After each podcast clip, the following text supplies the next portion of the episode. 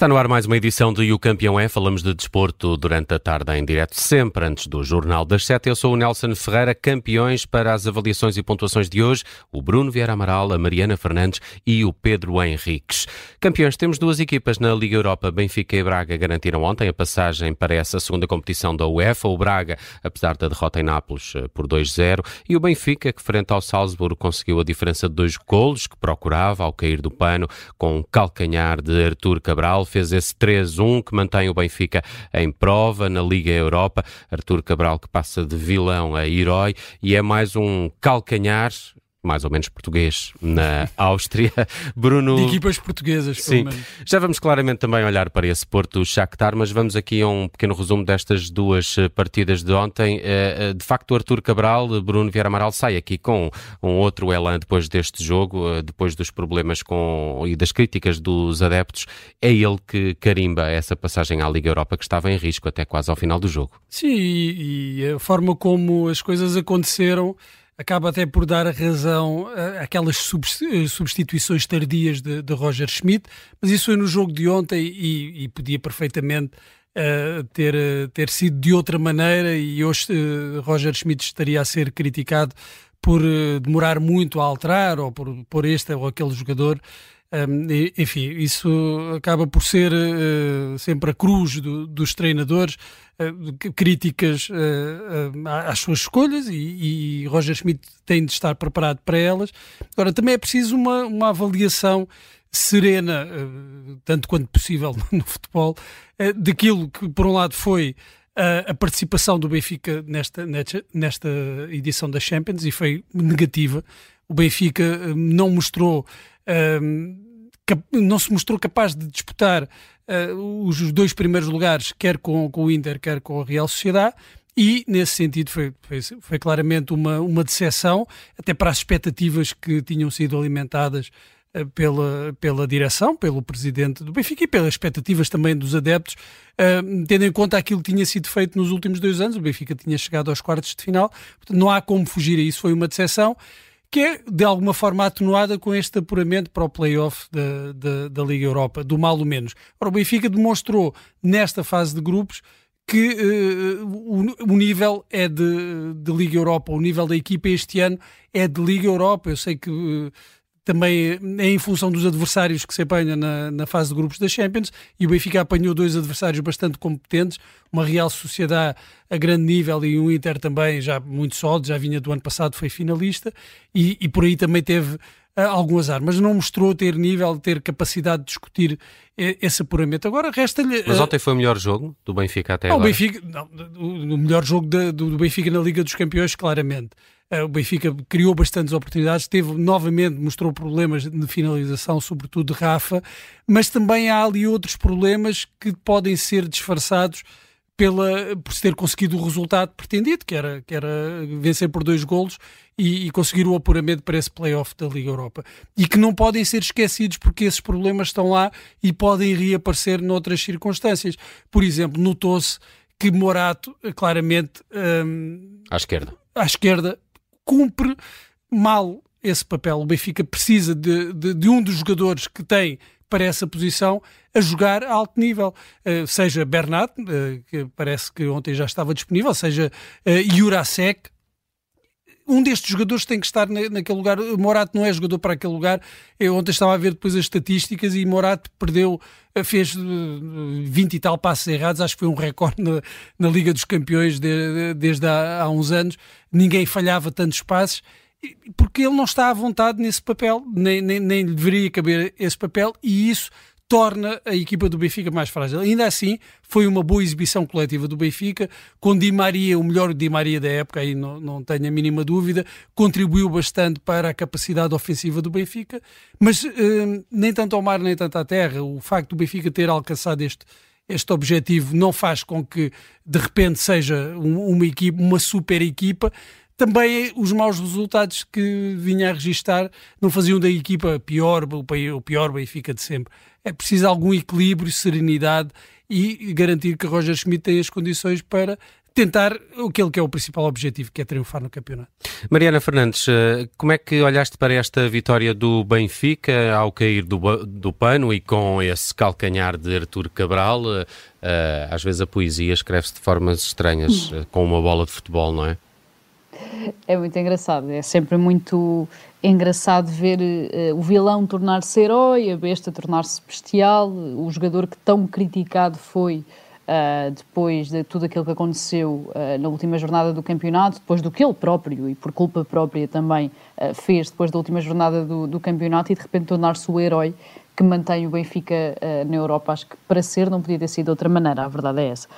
Eh, eu concordo muito e em toda a linha com aquilo que o Bruno estava a dizer, ou seja, nem uh, esta queda para a Liga Europa, ou quisermos olhar pelo lado positivo, nem este gol nos descontos que garante a continuidade nas competições europeias significa que está tudo bem com o Benfica, uh, nem uh, o facto de o Benfica ter caído para a Liga Europa e de só ter conseguido este apuramento nos últimos instantes significa que está tudo mal com o Benfica, ou seja, Acho claramente que o Benfica, se tivesse apresentado o nível que apresentou ontem na Áustria, uh, contra a Real Sociedade, contra o Inter de Milão, nos outros jogos as coisas tinham sido bem diferentes. Tivemos um, um Benfica apático uh, em, em, vários jogos, em vários momentos, que não soube reagir, as coisas correram muito mal no País Basco e o Benfica nunca soube reagir, a verdade é essa. Portanto, acho que se o Benfica tivesse conseguido o nível exibicional que conseguiu ontem, as oportunidades que conseguiu ontem, a solidez que conseguiu ontem nos outros jogos, as coisas não teriam uh, ocorrido assim. A verdade é que tudo isto aconteceu e, e, o que o Bruno diz é muito, muito verdade. Ou seja, o Benfica não demonstrou qualidade, nível necessário para estar nos oitavos de final da Liga dos Campeões, principalmente se formos comparar com o Inter de Milão e com a Real Sociedade, que eram uh, os dois principais adversários aqui do, do, do Benfica. Ainda assim, é óbvio que uh, também não podemos fazer aqui uma leitura uh, muito positiva de tudo aquilo que aconteceu ontem à noite. O Benfica tem muitos problemas, principalmente ao nível defensivo, porque está a jogar constantemente com adaptações uh, nas laterais. E, e, hoje em dia já não se percebe muito bem o que é que está a acontecer, ou melhor, percebe-se que nem Urasek nem Bernat contam, portanto, que tudo o que foram as contratações para a esquerda da defesa do Benfica durante o verão foram tiros completamente ao lado, que eu acredito que o Benfica vai tentar corrigir no mercado de inverno, ainda que saibamos que o mercado de inverno é sempre um bocadinho uh, volátil e é sempre um bocadinho a oportunidade que surge e não necessariamente uh, uma escolha muito particular, mas eu acredito que o hum. Benfica vai uh, tentar corrigir e também, obviamente, a questão da lateral direita, onde Osnas continua a ser também uma adaptação e não é propriamente um lateral direito, por muito que cumpra e por muito que ontem até hum. surja na, na assistência para o golo. Portanto, eu acho que no meio disto tudo não dá para ter nem uma leitura muito positiva, nem uma leitura muito negativa de tudo o que acontece ontem à noite. Acho que a maior leitura positiva é, obviamente, o Benfica continuar nas competições europeias e poder, numa Liga Europa onde o nível é um bocadinho mais mediano e um bocadinho mais reduzido, eh, ter outras ambições, ter outras aspirações que não tinha na Liga dos Campeões acho que não deixa de ser muito pouco chinho para uma equipa como o Benfica, uh, que o ano passado chegou aos quartos de final da Liga dos Campeões, que tem o historial que sabemos também nas competições europeias, que tem as ambições que tem, festejar como festejou também essa, esse apuramento ou essa queda para a Liga Europa com um gol nos descontos. Acho que é a, a, imagem de, de, da forma como o clube está, da forma como a equipa está, digamos assim. Deixa-me só acrescentar uma coisa muito rapidamente. Eu, enquanto adepto, prefiro ver o Benfica nos oitavos de final da Champions do que chegar a uma final da Liga Europa. Acho Pronto, que esse é o objetivo, deve ser Exato. o objetivo das equipas portuguesas eh, e, e particularmente uh, do Benfica. Uh, eu, Até porque adepto, financeiramente se calhar é muito mais vantajoso. Não, e é, quer dizer, é por tudo, a ambição tem que ser essa. O, o objetivo, uh, isto é mesmo um mal menor. Passar para a Liga Europa é um mal menor, os festejos. Por um lado, eu percebo que foram ali no último minuto, mas pede-se mais ao Benfica outra, outra ambição na Champions. Pedro Henriques, bem-vindo também aqui ao campeão. Uh, queria olhar também contigo a tua opinião sobre este Benfica, que se salva um pouco na, na última, mas garante a continuação na, na, nas competições europeias, e depois também avaliar um pouco uh, as hipóteses que quer Benfica, uh, quer Braga têm nessa segunda competição da, da UEFA a partir de agora.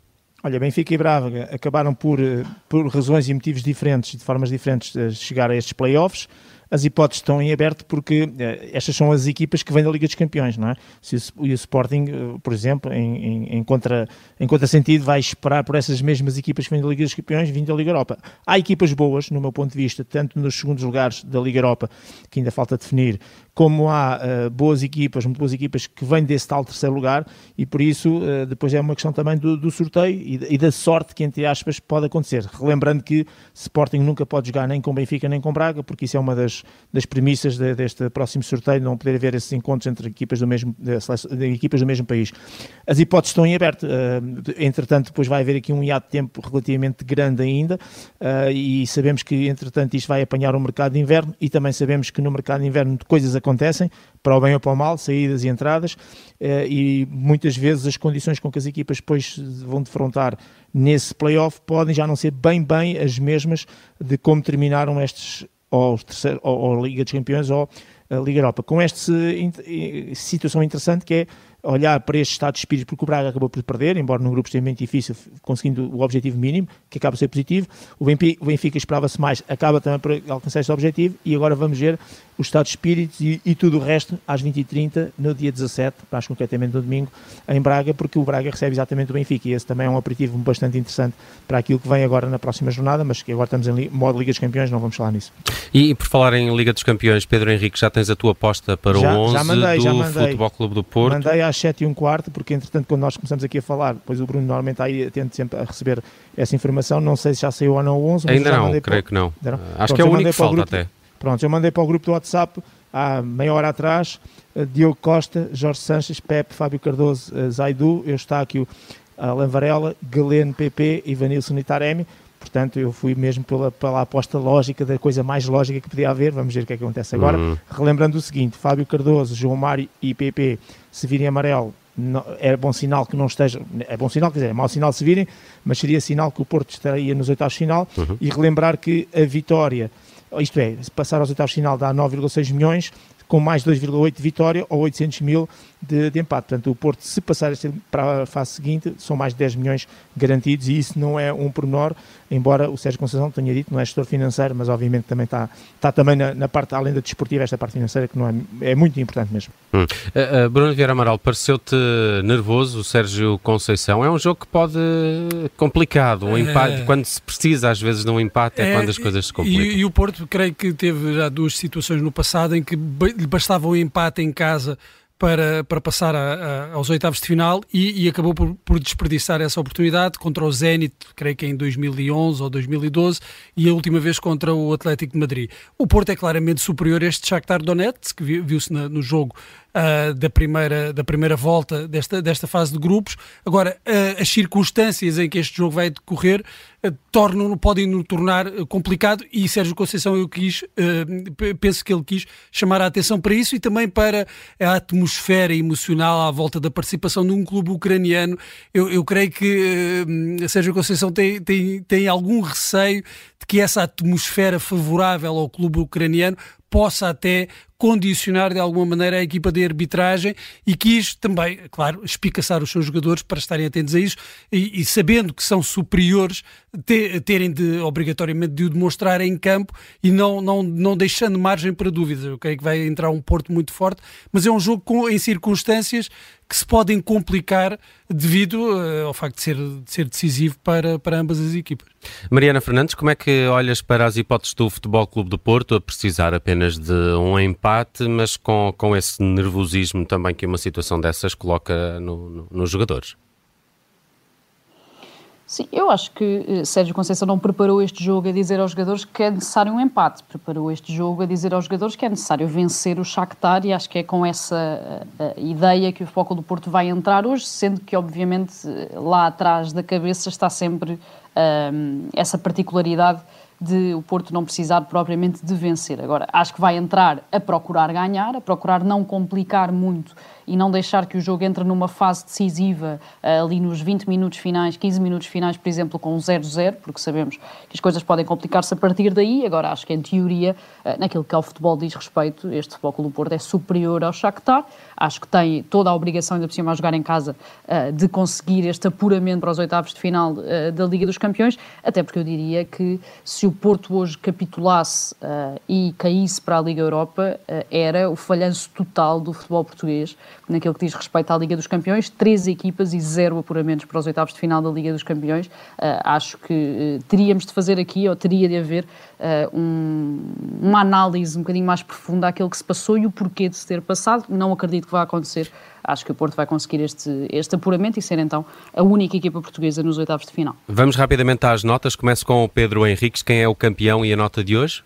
Nota zero para o Manchester United com a sua derrota e com a péssima campanha que fez, uh, dá-me a segunda nota, que é a nota 20 para o Copenhague, que, conforme eles disseram, a segunda vez que passaram aos oitavos de, de final, uh, com esta vitória, e joguem como bebemos, ou seja, cerveja gratuita para a rapaziada toda que foi ao, ao jogo, no final do jogo, portanto é, é a parte engraçada também que o futebol tem pelo meio. Sim. Braga e Benfica com uma nota 14 por terem serviços mínimos. E se Sporting, Braga e eventualmente Benfica chegarem depois mais à frente aos oitavos, vamos ter uma, uma coisa muito interessante. Como é que se vai resolver a nível da Liga o, três equipas destas a jogarem à segunda-feira? Isto é, com jogos à quinta-feira, como é que a Liga vai resolver o problema que vai ter que resolver? E esperemos que o Porto se mantenha na Liga dos Campeões. Não teríamos quatro equipas a terem que jogar à segunda-feira.